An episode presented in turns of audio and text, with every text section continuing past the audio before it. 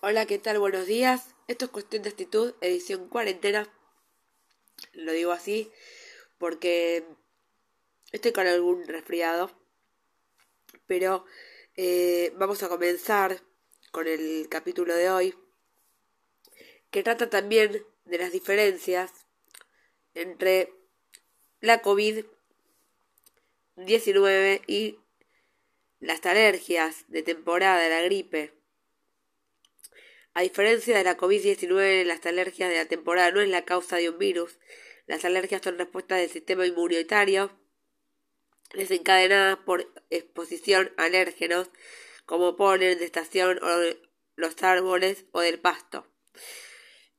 Y las alergias de temporada pueden causar los mismos signos y síntomas, sin embargo existen algunas diferencias. Signo o síntoma.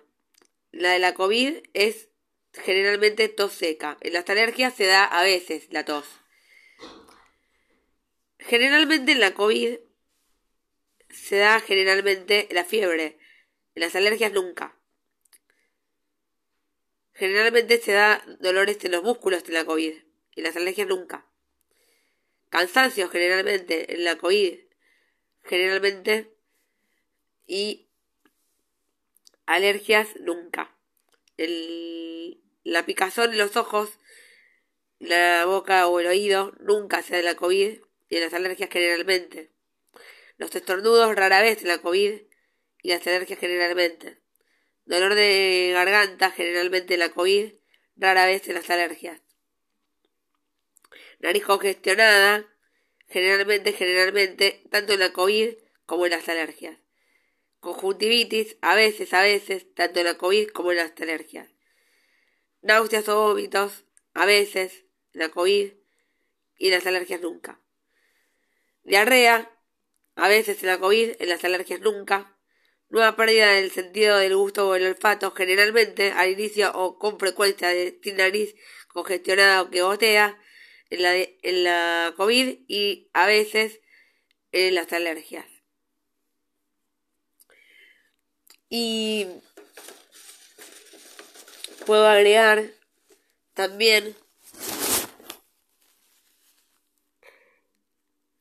que mientras la COVID puede causar falta de aire o dificultad para respirar, las alergias de temporada generalmente no causan estos síntomas, a no ser que tengas una afección respiratoria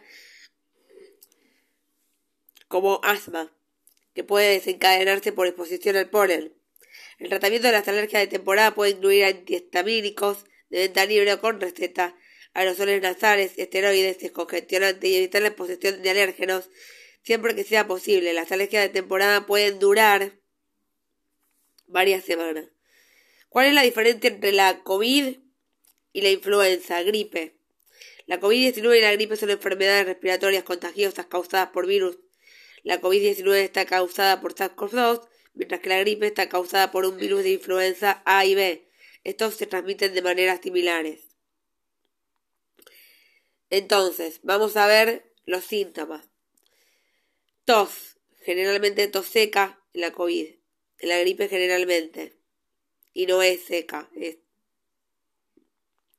dolores en los músculos generalmente, en la COVID, en la gripe generalmente, cansancio generalmente, en las dos partes, tanto la COVID como la gripe. Dolor de garganta generalmente, tanto en la nariz, eh, tanto en la COVID como en la gripe. Nariz congestionado o goteo generalmente, tanto en la COVID como en la gripe. Fiebre generalmente. En la gripe generalmente, no siempre. Náuseas o vómitos, a veces. En la COVID y la gripe a veces es más común en los niños. Diarrea a veces, la COVID, y a veces es más común en los niños en la gripe. Falta de, aire o dificultad para respirar, generalmente, en la COVID y en la gripe. Nueva pérdida del sentido del, del olfato o del gusto, generalmente en la COVID y rara vez en la gripe. Los síntomas de la COVID generalmente aparecen de 2 a 14 días después de la exposición del virus SARS-CoV-2. Los síntomas de la gripe generalmente se presentan de uno a cuatro días después de la exposición a uno de los virus de la influenza. La COVID puede causar afecciones más graves que la gripe en algunas personas. Puede causar diferentes complicaciones de la gripe como coágulos de sangre, síndrome de multisistémico inflamatorio pediátrico en niños.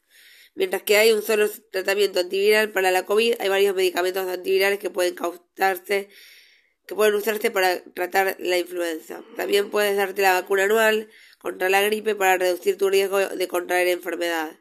La vacuna de la gripe también puede reducir la gravedad de la gripe, así como el riesgo de complicaciones graves. Se puede dar la vacuna en forma de inyección o como aerosol nasal. Y bueno, esto ha sido todo por hoy en cuestión de actitud y espero que les haya servido este capítulo. Un beso.